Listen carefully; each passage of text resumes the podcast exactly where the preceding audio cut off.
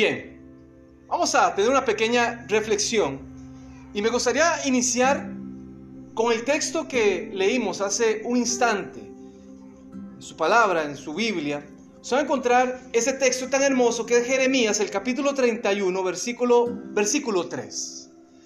Y es un texto que quizás compartimos constantemente, es un texto muy conocido que quizás usted tal vez eh, lo ha recibido en algún momento, lo ha compartido en algún momento. Pero me gustaría conversar con ustedes acerca del contexto de este texto de Jeremías capítulo 31 versículo 3. Dice la palabra del Señor, Jehová se manifestó a mí hace ya, ¿cuánto? Mucho tiempo Mire quién está escribiendo aquí, está escribiendo Jeremías. Y él le decía, Jehová ya hace mucho tiempo atrás, hace mucho tiempo, se manifestó, me habló, no fue recientemente, ya fue hace mucho tiempo. Y me dijo, con amor eterno te he amado, por tanto te prolongaré mi misericordia. Qué texto tan hermoso y tan profundo con amor eterno te, ha, te he amado. Mire, Dios no solamente da amor, Dios es amor. Eres la esencia del amor. Es un amor que no es condicionado, es un amor absoluto. Y lo que nos llena a nosotros de esperanza en este texto es que dice que ese amor es eterno. Eso quiere decir desde el momento que usted nació hasta el momento que usted va a morir, que es Dios el que tiene el control de su vida, Dios te va a amar, porque es eterno el amor de Dios. Es incondicional. Tal vez aquí haya una persona que diga, ay Hugo, es que yo no creo en el amor. Yo no creo en el amor, Hugo, no me hable del amor. Yo no celebro ni siquiera el, día del amor, porque ¿qué? A mí me ha ido tan mal en el amor. Me ha ido también, me han tratado tan mal que yo prefiero no creer en el amor. Porque ese es amor condicional. Porque muchas veces amamos solamente porque, porque el, el otro nos está devolviendo algo. Pero cuando no encontramos esa devolución, ¿qué es lo que pasa? Ya no amamos. Y decimos, es que ya no lo quiero amar. ¿Ha escuchado usted frases como, la música nos enseña mucho acerca de todo esto, ¿verdad? ¿verdad? Perdón. La música nos enseña acerca de todo esto. Nos dice que el amor es, es condicional. Y ahí aparece José, José cantando y mucha gente dice, ay, qué bonito la, la, la letra, la canción. Y nos distorsiona la forma de cómo amamos. Un amor incondicional es un amor de madre, un amor de padre, que no espera nada de sus hijos para amarlos, simplemente los ama. Ahora imaginemos ese amor profundo de Dios, amor eterno, y por lo tanto te prolongaré mi misericordia. Eso nos llena de esperanza. Tenemos misericordia porque Dios nos ama. Y el contexto de ese texto bíblico, cuando Dios le habla a Jeremías, debemos de comprenderlo un poquito Vamos a entender un poquito acerca de este contexto. Vamos a estudiar un poquito acerca de este contexto. ¿En qué momento Dios le revela a Jeremías ese amor profundo y eterno que no solamente tenía para él, sino para el pueblo, para aquella nación de Israel, de Judá? Jeremías, libro de Jeremías, es el que puede buscar usted en su Biblia. Jeremías fue el autor de la mayor parte de este libro, ¿ok? Recuerda que también había un escriba que también se, dedicó a poder escribir. Muchas gracias. Pero Jeremías fue el mayor eh, autor de este libro. El nombre de Jeremías significa Yahvé establece. Dios establece. Jeremías nació como sacerdote, pero tuvo también un llamado como profeta. Así que Jeremías fue uno de los profetas mayores. Los primeros días de este profeta Jeremías fue un tiempo difícil para él. Era un tiempo donde habían tres naciones que estaban intentando tener el poder absoluto del mundo. Estamos hablando de los de, Asiria, estamos hablando de Egipto y estamos hablando de Babilonia. para ese texto, eso, para ese tiempo, perdón, esos tres reinados estaban luchando por, por decir, vamos a ver quién es el que prevalece. Vamos a ver quién va a ser el que domina el mundo. Para ese momento también ya Asiria, que había llegado a su máximo esplendor, comenzaba a decaer. Egipto se había quitado de, encima a los sirios y también ellos intentaban de alguna manera ser preponderantes allá en el cercano oriente.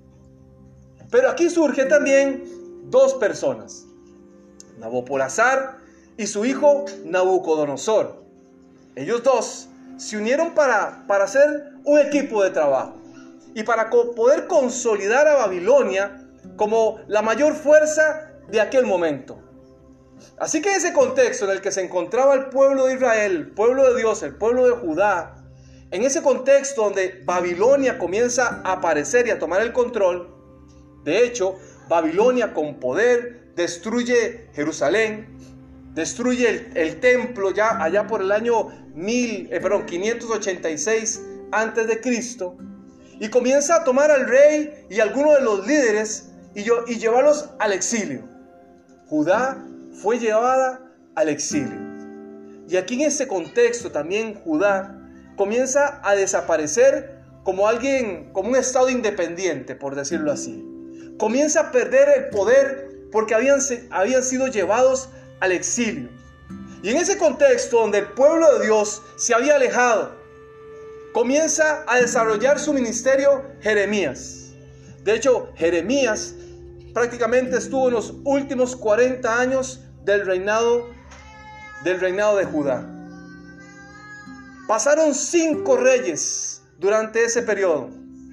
Cinco reyes donde Jeremías, donde Dios a través de Jeremías les, anunciaba a aquel pueblo acerca de un mensaje de, de reavivamiento, acerca de una reforma espiritual.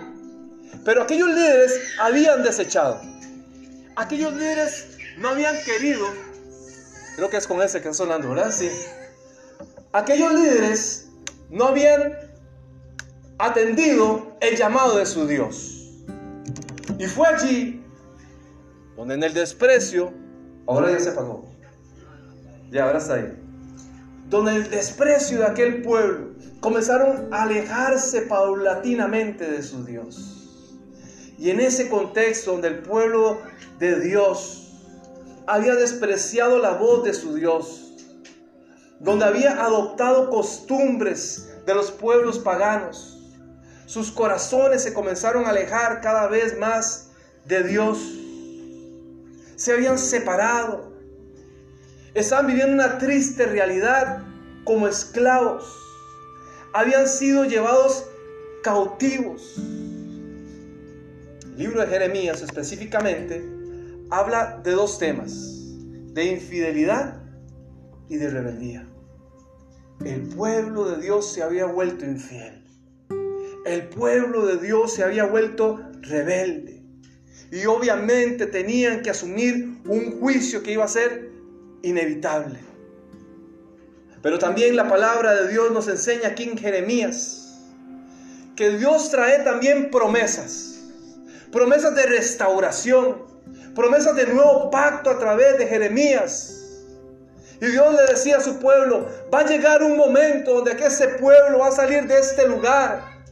Y yo estaré con ellos y yo los edificaré y no los derribaré. Y yo los sembraré y no los arrancaré. Y yo seré su Dios y ellos serán mi pueblo. Y ellos me entregarán su corazón. Porque Dios conoce el futuro. Yo no sé si hoy alguien se identifica con esta historia y quizás se ha alejado de Dios. Quizás siente que se ha ido apartando paulatinamente de Dios. Quizás siente que su espiritualidad hoy se está desgastando. Que ya no siente la presencia de su Dios. Que hoy siente que su experiencia cristiana es vacía, es seca. Hoy tal vez alguna persona que nos está escuchando a través nos está viendo a través de las redes sociales, nos está escuchando a través de los audios, Puede decir, sí, Hugo, es que tal vez hoy yo estoy viviendo en rebeldía por algo que me pasó a mí, por algo que me ocurrió en la iglesia y simplemente no quiero ir porque estoy peleado con Dios. Hoy tal vez alguna persona por un tema personal, tal vez por una lucha personal, por una adicción, tal vez por una relación ilícita, Tal vez porque está viviendo una vida de deshonestidad y dices que yo, Hugo, no me siento digno de acercarme a Dios y prefiero alejarme. Y hoy está experimentando lo triste, lo doloroso que es estar lejos de su Dios. Tal vez me diga alguien, Hugo, es que siento que mi vida espiritual está totalmente empobrecida. Hoy no siento la presencia de Dios. O tal vez aquí hay alguien que esté luchando. O tal vez aquí hay alguien que también está diciendo, presumiendo y que diga, es que, es que mire, mi vida, mi vida espiritual, yo aquí vengo los cultos. Yo vengo los miércoles, los viernes, los sábados. Pero su vida espiritual refleja lo contrario. Pero allí en la intimidad usted sabe que las cosas no caminan bien. Porque no siente esa presencia. Isaías el capítulo 29, eh, versículo 13 dice, pues el Señor dice, porque este pueblo se acerca a mí con su boca, pero sus labios que me honran, pero su corazón está lejos de mí y su temor de mí no es más que un mandamiento de hombres que le ha sido enseñado. Aquel pueblo se jactaba porque decían, Él es nuestro Dios, somos su pueblo. Pero Dios les decía, ustedes me honran a mí con su boca, con sus labios, pero sus corazones están lejos pero sus corazones están lejos de mí. Se han alejado. Aquel pueblo de Dios había buscado los dioses paganos. Estaba viviendo una idolatría absoluta. Se habían alejado de su Dios. Qué triste condición del ser humano. Cuando nos alejamos de nuestro Dios cuando lo hacemos a un lado, cuando no lo reconocemos como lo, más importante en nuestras vidas. Hay una historia yo quisiera que usted me acompañe. En el libro de Oseas. Oseas se considera como el primero de los, o es el primer libro de los, de los profetas menores. Y hay una historia muy interesante que Dios que Dios quiere que reflexionemos en ella. La palabra del Señor, Oseas, a buscar en su Biblia, Oseas el capítulo 1, en adelante, el capítulo 1, versículo 2, que Dios le dio un mandato a Oseas. Y Dios le dice, ve y busca para casarte una mujer pero no era una mujer cualquiera, dice que era una ramera. La palabra del Señor dice que era una prostituta. Noten ustedes el llamado que Dios le hace a este hombre. Oseas, un hombre de Dios, un profeta. Dios le da una tarea que pareciera ilógica. Levántate, Oseas. Ve a buscar una mujer para casarte. ¿Se imaginan ustedes? Tal vez Oseas dijo, llegó el momento de perder ya mi soltería Ahora sí, a la vida seria. Pero Dios no había terminado la frase. Ve y busca a una mujer que es prostituta. Ve al pueblo y busca a una mujer que es prostituta. Y Dios quería enseñarle algo a Oseas. Dios quería, a través de esta historia, quiere enseñarnos algo que tiene que ver con la infidelidad, con la prostitución de su pueblo amado. Dios le dijo a ese hombre, Oseas, ve y búscala porque así también mi pueblo se ha prostituido. Y usted comienza a leer la historia de Oseas que dice, ahí en el capítulo 1, dice que en algún momento esta mujer que se llamaba Gomer, dice la palabra, y le dio un hijo. El texto dijo, y le dio un hijo, que se llamaba Jezreel. Pero también esta mujer, dice que más adelante, tiene dos hijos más. La primera que se llama Loroguama, dice la palabra del Señor, y dio a luz una hija y le llamó Loruama. También dice que más adelante esta mujer, Gomer, tuvo un segundo hijo que le llamó Loamni. Y dice la palabra que también dio a luz un hijo. Vean qué interesante con esto. Algunos autores, algunos estudiosos, cuando leen esta escritura de este eh, libro de Oseas, cuando dice la palabra que a Oseas le dio un hijo, significa que el primer hijo que tuvo esta mujer Gómez era de Oseas. Y que la segunda y el segundo hijo posiblemente eran fruto del adulterio. Noten ustedes lo que le estaba pasando a la vida de aquel hombre, de Oseas, el hombre de Dios. No solamente estaba casado con una mujer, y no estoy diciendo porque tal vez alguna persona puede decir, Hugo, pero eso se llama discriminación, no. No estoy discriminando y gloria a Dios porque conozco y sé que hay muchas mujeres, que hay muchos hombres que han abandonado su estilo de vida anterior y se han entregado al Señor y han podido tener un cambio en sus vidas. Pero aquel hombre se casó con una mujer que no tenía muy buena fama. ¿Se imaginan ustedes la gente del pueblo hablando de Oseas? Y ahora no solamente hablaban de Oseas que estaba casado, el hombre de Dios con aquella mujer de mala reputación, sino que ahora la gente hablaba, pobre Oseas. Oseas, el negrito es el único tuyo.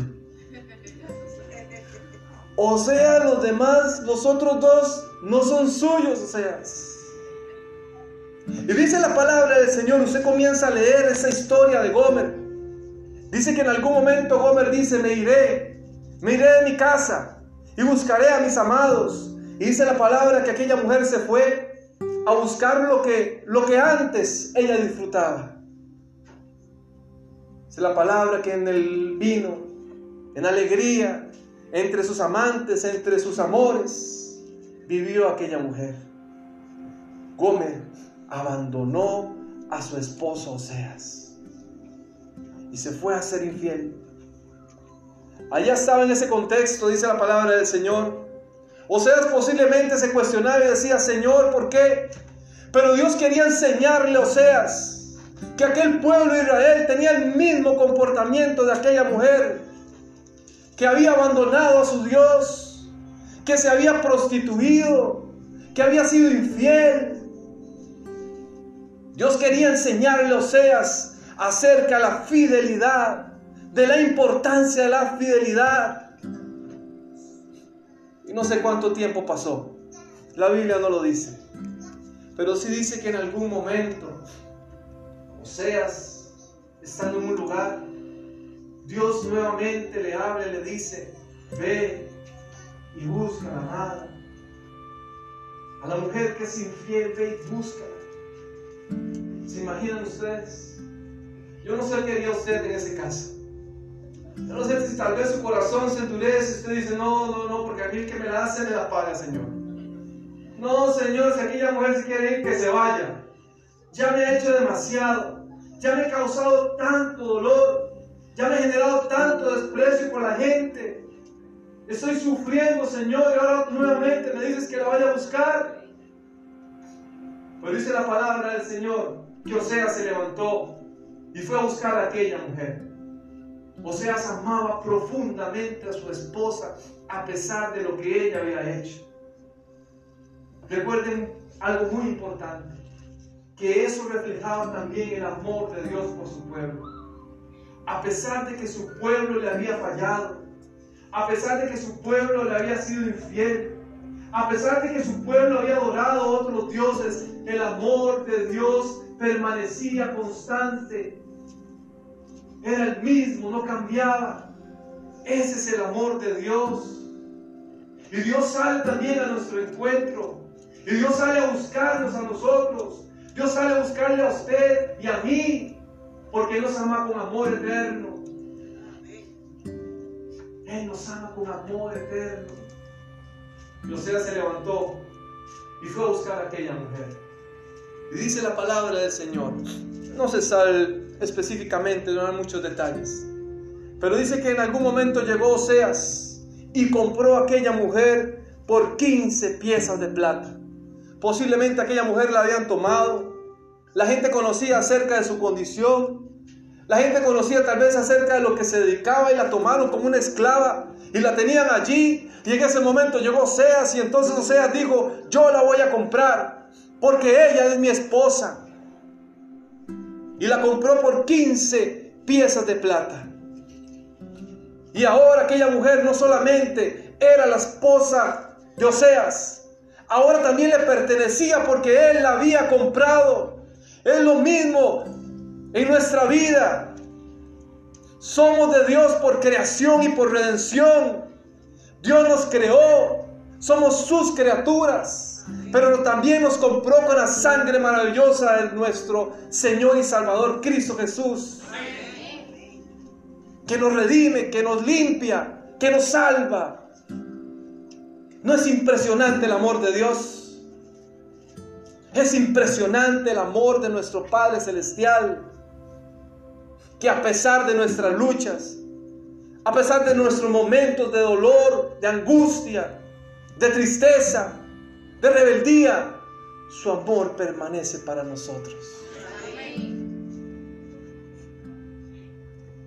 Yo no sé si alguien hoy está luchando con una situación particular que diga, Hugo, aquí en medio de mi oscuridad, aquí cuando estoy en aquel túnel y veo una luz a lo lejos, siento que alguien me la apagó, no sé para dónde coger, no sé para dónde agarrar, mi vida no tiene esperanza. Quiero pedirle a los amigos del audio que compartan esta una imagen que tengo ahí. Tal vez usted reconozca la foto de esta persona. Chrisley Chris, ¿la conocen ustedes? ¿Escuchado la historia de ella? Una bella mujer.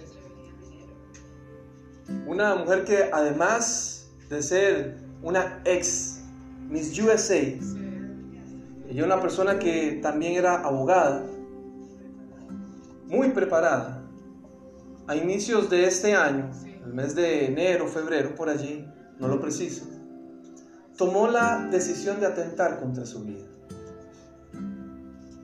En Nueva York, en uno de los edificios altos de ahí, tomó la decisión de arrojarse desde el piso 29.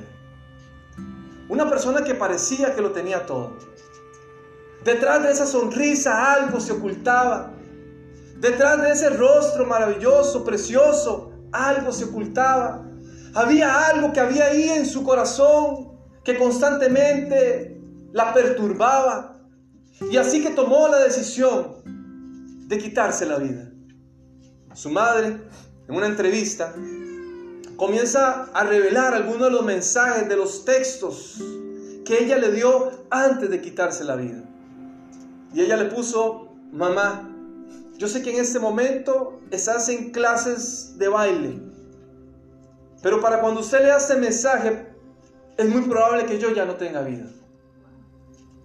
Y ella comienza a leer, la mamá comienza a leer algunos de los textos. Y uno de los textos dice, te amo madre. Y tú eres mi mejor amiga. La persona por la que he vivido durante años. Yo quisiera poder quedarme contigo pero no puedo. No puedo soportar más el peso aplastante de la tristeza persistente, la desesperanza y la soledad. No puedo soportar el peso aplastante de la tristeza profunda, persistente, de la depresión. No puedo seguir enfrentando la desesperanza, la soledad, y por eso tomé esa decisión. O yo no sé si aquí hay gente que, que siente que el peso de la tristeza, que el peso de la desesperanza, que el peso de la soledad. Yo no sé si hay alguien que está sufriendo porque recientemente ha perdido algún ser querido y hoy en aquella cama, hoy hay un gran vacío. Y quizás ahí su compañero que, que antes la acompañaba ya no está, su compañera ya no está. O quizás tal vez hay un padre que se sienta triste porque sus hijos se han marchado y ya no están ahí se han ido para otros estados y se sienten solos, se sienten tristes. El peso de las esperanzas, de la soledad, de la tristeza es abrumadora. Pero el texto nos recuerda nuevamente que con amor eterno Él nos ha amado. Con amor eterno Dios te ama. Dios te ama. Cuentan una historia un, un reino muy, muy lejano.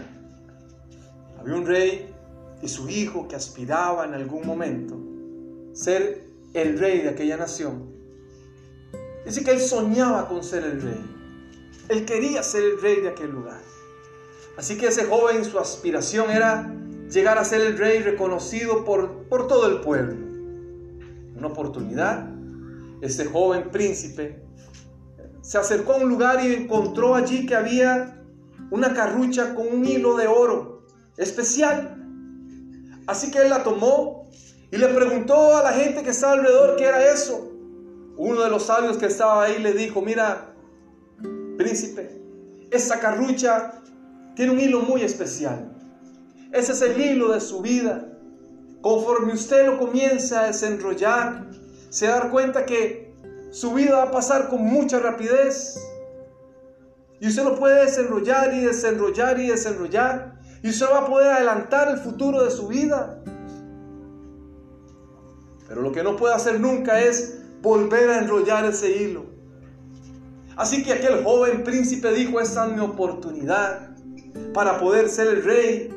Y entonces comenzó a desenrollar aquel, aquella carrucha. Y desenrollándola poco a poco se dio cuenta que el entorno donde estaba estaba cambiando. Se dio cuenta que ahora tenía una corona de rey. Ahora él era el rey. Ya su papá no estaba en la historia. Y así que este hombre se comenzó a llenar de duda y decir, a ver, ¿qué es lo que está pasando? Quiero conocer un poquito más acerca del futuro, lo que está ocurriendo. Y comenzó a desenrollar un poco más el príncipe que ahora era rey. Y a desenrollar y a desenrollar. Y se dio cuenta que había unos niños ahí pequeños. Comenzó, siguió desenrollando. Se dio cuenta que aquellos niños comenzaron a crecer y a llamarle papá. Se dio cuenta que también ahora tenía una reina a su lado. Y se comenzó a llenar aún más todavía. Quería conocer un poquito más el futuro.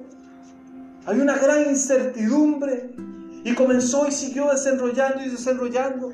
Y se dio cuenta que sus hijos comenzaron a crecer y ya sus hijos ya no estaban ahí. Y de pronto este rey se puso frente a un espejo. Allí se dio cuenta desenrollando que tenía una gran barba, ya blanca. Su cabello era blanco, ya estaba anciano. Cuando se vio en el espejo, se llenó de, de, de, asombro. Y dijo, no puedo seguir desarrollando esto. Ya se dio cuenta que lo poco que tenía allí en aquella carrucha ya le quedaba muy poco hilo. O sea, ya le quedaba poca vida. Quiso volver nuevamente a enrollar y ya no podía. Se dio cuenta que había desperdiciado toda su vida por intentar ver hacia el futuro. ¿Cuántas personas estamos así? Que estamos viviendo un presente incierto y queremos adelantarnos a tantas cosas en la vida. Y queremos conocer tantas cosas. Y estamos allí tal vez desperdiciando el tiempo y no hemos disfrutado a nuestros hijos, a nuestra pareja, a nuestra familia. No hemos disfrutado nuestra vida cristiana. No hemos podido disfrutar lo que Dios nos ha provisto. Porque hay una inconformidad quizás En medio de la preocupación quizás nos hemos cegado. y no hemos visto que hay esperanza. Y el dolor quizás que es abrumador nos aplasta y tomamos malas decisiones. Dice la palabra del Señor, no os afanéis por el día de mañana, porque cada día tiene su propio afán. Basta cada día con su propio mal. Es un día a la vez. Y yo quiero animarle hoy a usted. Yo quiero decirle que si hoy está usted en una condición donde, no tiene esperanza, donde siente que su vida ya no, no tiene propósito ni sentido. Yo quiero animarle si usted dice, mire, yo es que no me puedo acercar, Hugo. Yo necesito cambiar para poder buscar de Dios. No es lejos. Es cerca de Jesús donde ocurren los cambios. Dios no necesita que usted sea perfecto para amarle. Él te ama tal y como tú eres. Pero Dios quiere que también nosotros podamos ser mejores versiones de personas. Eso es lo que quiere Dios de nosotros. Dios quiere que vivamos una vida de fidelidad. Que no nos prostituyamos con las cosas que el mundo nos ofrece. Aquel hombre, Oseas, estuvo dispuesto nuevamente. Y le dijo a aquella mujer, ahora te llevaré a mi casa. Y ya nunca más te acostarás con otro hombre. Ya nunca más serás infiel. Ahora serás mía. Y Dios quiere que nuestros corazones sean de Él. Dios quiere que nuestra vida absoluta sea de Él. Conversaba con un joven de unos 34 años y él me contaba un poco acerca de su infancia y me decía, Hugo, cuando, cuando yo estaba adolescente, mi mamá se enfermó de cáncer y luchamos mucho contra el cáncer, pero tristemente mi mamá murió. Mi mamá se había separado de mi papá, así que yo vivía con mi mamá. Y eso me causó mucho dolor. La pérdida de mi mamá fue el dolor más grande que he podido experimentar como ser humano, me decía aquel joven. Cuando aquel joven me hablaba, su mirada, la verdad, me decía que había todavía un dolor profundo en aquel joven que quizás todavía no había podido superar. Y dice que en ese momento que él no tenía a dónde ir, Después de la muerte de su mamá, sus demás familiares vivían muy lejos. Y entonces dice que él decidió buscar a su padre. Y cuando intentó ir donde su padre vivía, tocó la puerta a la casa de su padre. Su padre ya vivía con otra, con otra esposa, con otra mujer. Ya tenía otros hijos. Así que dice que cuando este hombre tocó la puerta, este joven, salió su padre. Allí su padre le preguntó, ¿qué estás haciendo aquí, hijo? El hijo se le queda mirando al padre y le dice, papá, no tengo a dónde ir. No tengo nadie que me reciba. Yo quiero, por favor, que usted me dé la oportunidad de vivir con usted. El padre se le quedó mirando y le dijo, hijo, yo no tengo espacio. No puedo recibirte. No tengo espacio en mi casa. No puedo tenerte acá. Así que dice el joven que entonces desde ese momento. Comenzó a deambular, comenzó a vivir y a dormir donde él podía. Un día en la casa de un amigo, otro día en la casa de otro amigo, hasta que una señora, mamá de un amigo, se dio cuenta de su condición y lo tuvo ahí por un tiempo mientras él trabajaba y se establecía. Y él decía, Hugo, ¿cómo yo voy a amar a mi padre después de todo lo que él me hizo? Después de su desprecio, después de la forma como me trató. Era mi padre, es mi padre.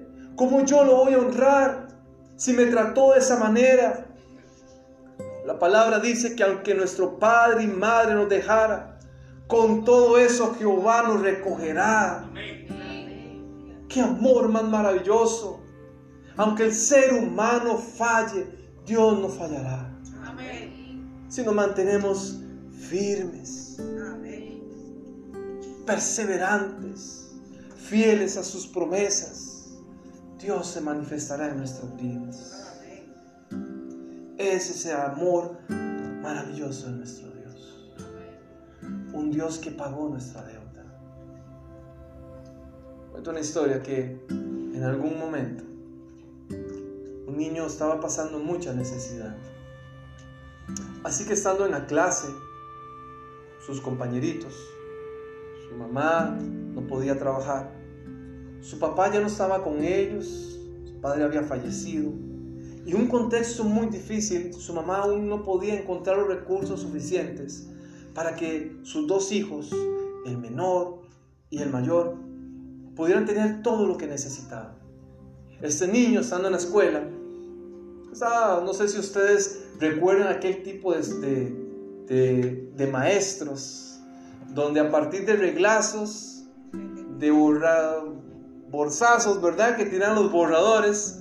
¿A alguien le pasó esa experiencia, verdad? Que en algún momento la maestra, reglazo, miren cómo levantan la mano. Y vi muchos dominicanos, ahí en Dominicana entonces, ¿verdad? Bueno, yo como que agarré la colita de eso. Recuerdo que una vez la maestra en la escuela tiró un borrador, pero fui lo más cercano. Pero yo recuerdo a mi papá contándoles historias de cómo a ellos entonces el profesor hasta los ponía de rodillas ahí sentados en penitencia, ¿verdad? Donde los volaba sus reglazos para que se portaran bien. Y un contexto como esos, el maestro se pone al frente de los, de los jóvenes, de los niños y les explica cuál va a ser la dinámica de la clase. Aquí va a ser el respeto y yo voy a ser la autoridad. Y aquí lo que se hace se paga con justicia. Así que aquel niño tenía mucha necesidad. Y en el momento de la merienda, en la mañana, con sus compañeros que comían constantemente, aquel niño solamente los veía y obviamente no tenía cómo comer. No tenía los recursos. Un día ya no aguantaba el hambre, así que se adelantó, sacó de la, del bolsito de uno de sus compañeros la comida y se lo comió todo. ¡Wow! ¡Qué momento! Tenía tiempo de no comer aquel niño. Así que cuando el maestro se dio cuenta de lo que había ocurrido, puso a todos los niños en una fila y les preguntó, alguien de aquí está robando. Se robaron la merienda de este niño. Tenemos que encontrar quién fue. Y obviamente ningún niño levantó la mano. El maestro comenzó a preguntarles a uno por uno. Se acercó con aquella voz fuerte, con aquella cara, con aquella expresión, ¿verdad? De molestia. Se acercó y les preguntó hasta que llegó aquel niño. El niño temblando le dijo, fue usted, ¿verdad? Dígame la verdad. Usted fue el que se robó la merienda de su amigo. Y el niño no pudo aguantar más. Y dijo, sí, maestro, fui yo fui yo y se puso a llorar. Le intentó contar la historia, pero el maestro dijo, a mí no me importa. Aquí en esta clase tienen que respetar, no importa. Aquí tienen que someterse a la autoridad y alguien tiene que pagar el precio y usted es el culpable y tiene que pagar. Así que va, todos van a aprender, le dice. Le voy a dar 10 reglazos en la espalda para que se le quite lo ladrón. Cuando su hermano mayor se dio cuenta de todo lo que estaba ocurriendo, salió corriendo a la clase del maestro. Tomó a su hermano y comenzaron a discutir y el, hermano, el, maestro decía, en esta clase yo soy el que mando. Y yo soy el que digo qué es lo que se tiene que hacer. Él tiene que pagar el precio por haber desobedecido, por, haber, por haberse comportado así por haber transgredido la ley. Así que su hermano tomó, su hermano mayor tomó a su hermanito pequeño y lo alejó y le dijo, maestro, si hay alguien que tiene que pagar, entonces yo voy a ser ese alguien. Yo voy a poner la espalda para proteger a mi hermano. Se aplíqueme el castigo de que mi hermano es deudor. Yo lo pagaré. Y el relato dice que aquel maestro le dio diez reglazos en su espalda al hermano mayor. Saben, nosotros también tuvimos un sustituto. Jesús pagó lo que usted y yo teníamos que pagar. Jesús pagó su rebeldía, mi rebeldía. Jesús pagó nuestro pecado. Jesús pagó nuestra desobediencia. Jesús pagó nuestra indiferencia. Él cargó por usted y por mí la culpa, el peso del pecado, por amor. Por ese amor maravilloso. Porque con amor eterno Él nos ha amado. en esta hora quiero finalizar con un pequeño llamado.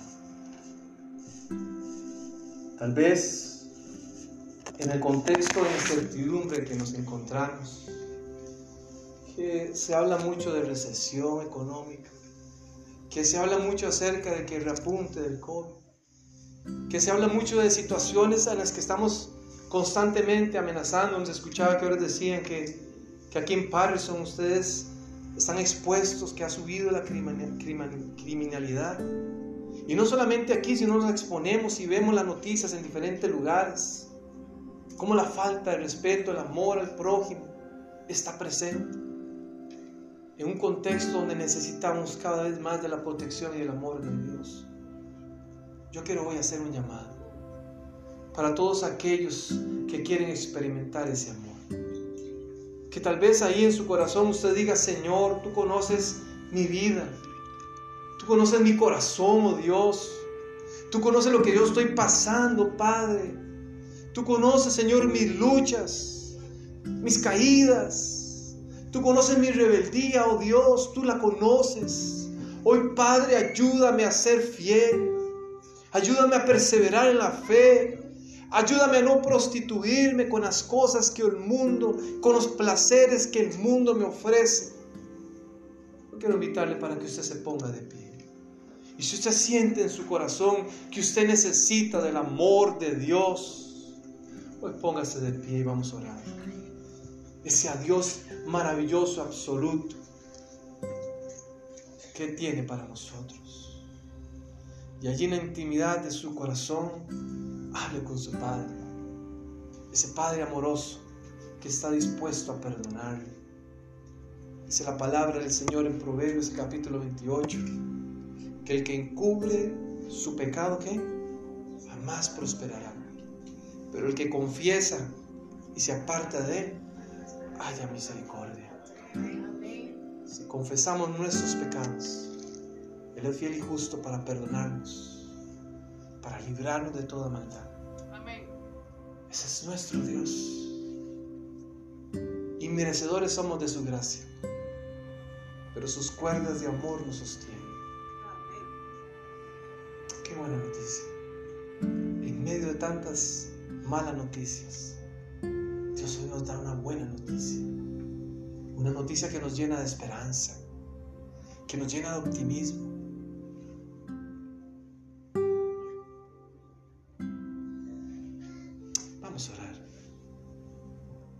Querido Dios y Padre,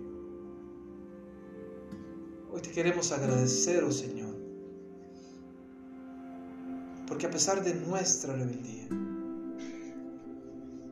porque a pesar, Señor, de que, de que como en tiempos antaños, Señor, tu pueblo ha vivido en infidelidad, tú nos amas, tú nos llamas y nos das un futuro esperanzador, Señor.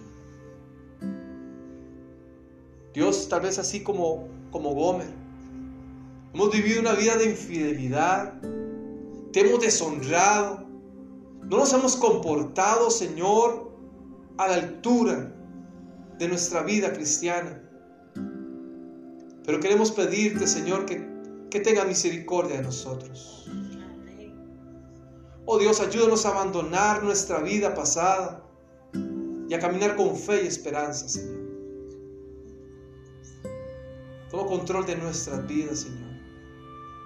Toma control de nuestras luchas, de nuestros malos hábitos, oh Dios. Y actúa poderosamente en nuestras vidas, Dios. Padre, pido una bendición muy especial por esta iglesia. Que tu amor, que tu misericordia no se aparte de ella, Señor. Pido, Dios, que tú puedas, Señor, darles sabiduría a los líderes, Señor, para que también puedan cumplir la tarea que tú les has encomendado, Señor. Bendice a nuestro querido pastor Lache, su esposa, su ministerio, Señor. Y que ellos también puedan tener sabiduría para dirigir a tu pueblo. Gracias Dios porque tú nos escuchas. Gracias Dios porque, porque sabemos que tú vas a obrar a favor de nosotros. Todos estos favores, oh Dios, te los pedimos.